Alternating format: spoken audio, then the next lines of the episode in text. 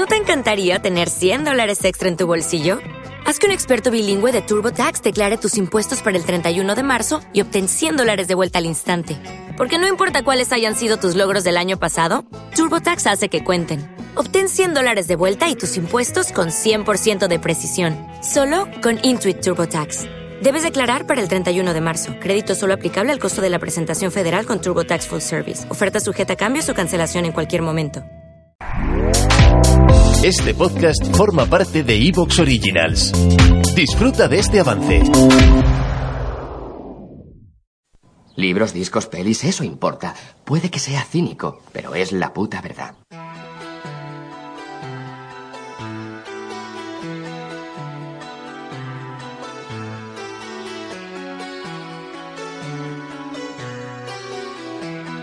Luces en el horizonte con Luis Martínez.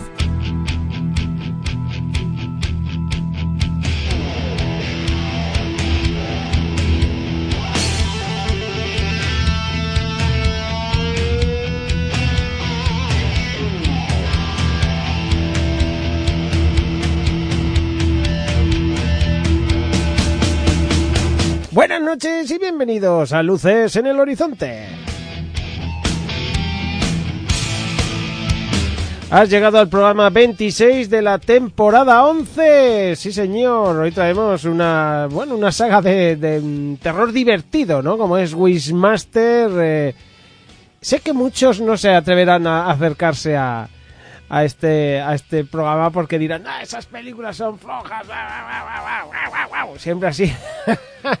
pues hombre, pues te pierdes un programa divertido porque la peli es divertida y merece la pena. Claro que sí, merece la pena por lo menos escucharnos este ratito a Mario y a mí, que lo vais a pasar bien. Pero, pero, es verdad, a ver, a ver, en el programa anterior lo dije y lo voy a cumplir. Por fin, por fin puedo anunciarlo, por fin, después de mucho tiempo mordiéndome la lengua, ¡ay, así, que no podía decir nada, pues por fin os puedo anunciar el que es mi próximo libro.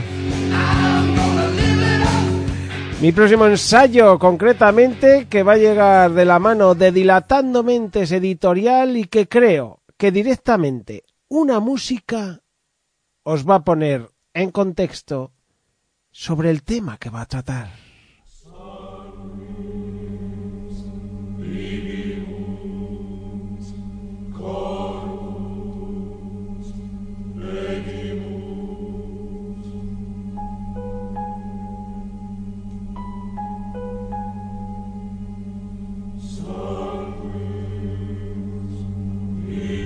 Sí, voy a deciros que es eh, un ensayo sobre la profecía.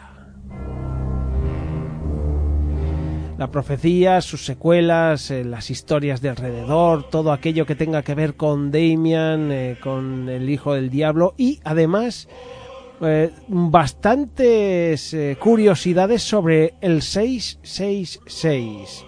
Y precisamente el triple 6 estará en el título. Porque el título del ensayo va a ser y su número es 666. Su fecha de salida será el 20 de marzo de este 2023, pero desde el 27 de febrero podéis acercaros a dilatandomenteseditorial.com y hacer la preventa porque tendréis un descuentito. Así que ya lo sabéis, nuevo ensayo sobre la profecía, sus secuelas, el triple seis, un montón de curiosidades y de anécdotas realmente llamativas sobre una de las, eh, bueno, para mí una de las mejores películas eh, que se han hecho nunca, que es la profecía, y sus secuelas, las cuales yo valoro mucho muchísimas eh, cosas curiosas y aspectos que os van a llamar mucho la atención del triple 6, de Damian, las ideas, todo aquello que da vueltas alrededor del hijo del diablo, de la profecía y del triple 6. Y su número es 666 en dilatandomenteseditorial.com desde este 27 de febrero a la venta el 20 de marzo. Y ahora vamos a por el programa de Wishmaster. Luces en el horizonte, con Luis Martínez Vallés.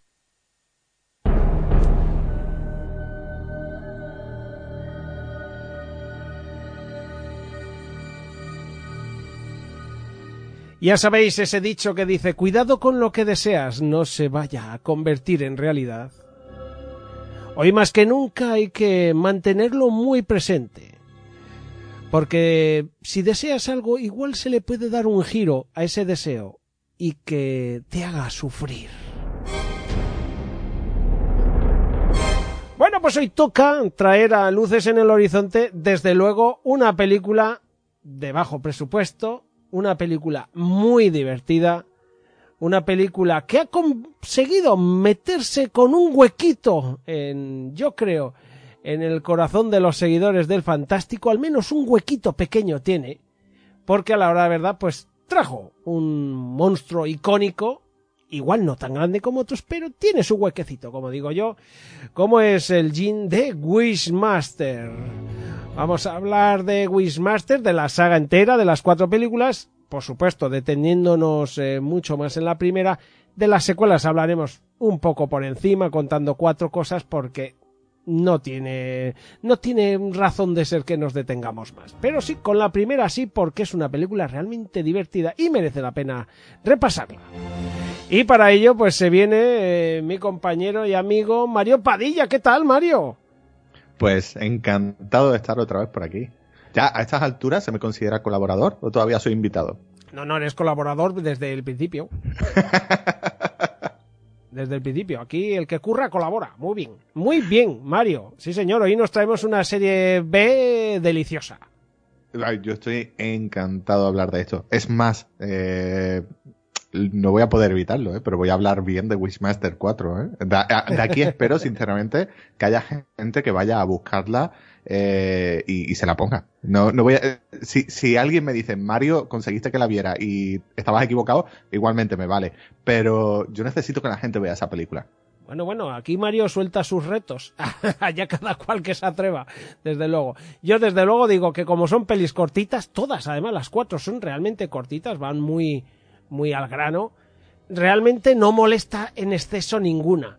Pero también es verdad que las secuelas un mínimo análisis no lo aguantan fácil, entonces hay que verlas como no, no, no, no. hay que verlas como un bueno, pues como una explotación de esta primera Wishmaster que bueno, que no es que fuera un gran éxito, pero he estado leyendo por ahí, costó 5 millones, sacó 15 Luego se vendería bien en videoclubs, porque es la época aquí estamos hablando, eh, finales del 97, principios del 98, se movería bien en videoclubs, se movería bien en televisiones por cable, sacarían un buen dinerito y dirían, esto se puede estirar. Y por eso sacaron esas tres secuelas que seguramente fueron todas directas a videoclub, a televisiones por cable y tal, con muchísimo menos presupuesto. Se nota en efecto, se nota en localizaciones, se nota en todas estas cosas pero bueno, que un vistazo tienen. Y además, si hablamos de Wishmaster, eh, de vez en cuando hay que traer también estas películas de serie B con este icono. El Jin es un icono. Es verdad que no, no juega Champions, vamos a decirlo así, Mario, no juega en la misma liga con donde juega Freddy o donde juega Jason. No, hombre, por supuesto. Leatherface pero, o todos estos, pero juega, juega. Pero, a ver, es que si tuviéramos que compararlo con alguien o con, con alguna criatura también icónica del terror de los 90 y que también tenga unas secuelas que particularmente no son buenas, habría que compararlo con Tony Todd en Candyman. Vale. Y la, vale. y la verdad es que los dos funcionan muy bien. ¿eh? Ya, yo eh, siempre defenderé Candyman como una figura trágica que está inspirada en los monstruos clásicos de la Universal, pero esta otra, sin embargo, es mucho más chabacana. Eh, lo, es puro divertimento con el, con el Jin. Sí, es, eh, el Jin tiene otro rollo. El Jin tiene un rollo, ¿cómo decirlo? Que es un cabronazo. O sea, es un cabronazo, pero te mata. O sea, te, que tener cuidado porque este es un cabronazo asesino. Pero tiene ese puntillo que dices, es que es un cabrón, que además, tanto Mario como yo estamos de acuerdo en que Andrew Divoff hace un papelón. Es lo mejor. El, el tío pone una voz, además, si la escucháis en versión original, eh, cambia la voz por completo cuando está haciendo de, eh, de del Jin, de, del genio. Y, es que hace el papel, lo hace suyo. ¿eh? para ser un actor que no era particularmente conocido, el tío tiene una clase durante toda la película, tanto la primera como la segunda, que, es para aplaudirle, vamos. Sí, señor. Además es que es un secundario de estos que, como tiene una cara tan particular, tú sabes que lo has visto. En pelis, tú sabes que lo has visto. Hacía de malo, por ejemplo, en Operación Soldados de Juguete. ha, hecho en, algunas de acción de soldado ruso también chungo normalmente. Eh, pues eso, es un actor que tú dices que eh, yo esto lo he visto. Hacía también de motero chungo en la escuela de 48 horas. De límite 48 horas, 48 horas más. Eh, y, y dices que este tío pues es que lo conozco, claro que lo conoces, no se te olvida. Y aquí es que bueno, de hecho, lo hemos tenido también en, cine español haciendo de, de M, de Mephistófeles en, en Faust, la, la peli de la Fantastic. Cierto, la primera, la que inauguró la Fantastic Factory, sí es verdad, Faust. Eh, ahí está, ahí está, un grande, Andrew Divoff, y, y, realmente, para hacer de cabrona, que lo hace, lo hace perfecto, sí señor. Y bueno, pues eh, nos metemos eh, con un festival, además, como es Wishmaster, es un festival para aquellos que como Mario, o como yo, o como muchos de vosotros, os habéis criado con el cine de terror de videoclub.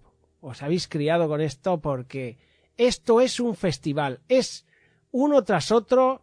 Eh, bueno, mm, yo no sé si será la película que más reunión tiene así por encima? No sé, no sé, Mario, tú estás más igual. Yo estoy plenamente convencido que, sí. Eh, en el 2017 eh, sacaron una película que, cuyo marketing era que la vendían como Los Mercenarios, de la peli de, de Stallone y, tal, de... De acción, sí, de que salía Stallone, la que, tenía tantos cameos de cine de terror y tal. Pues decían que era Los Mercenarios del cine de terror, se llamaba Death House película del 2017 horrible, por cierto, eh, no se la recomendaría a absolutamente nadie. Y ya te digo.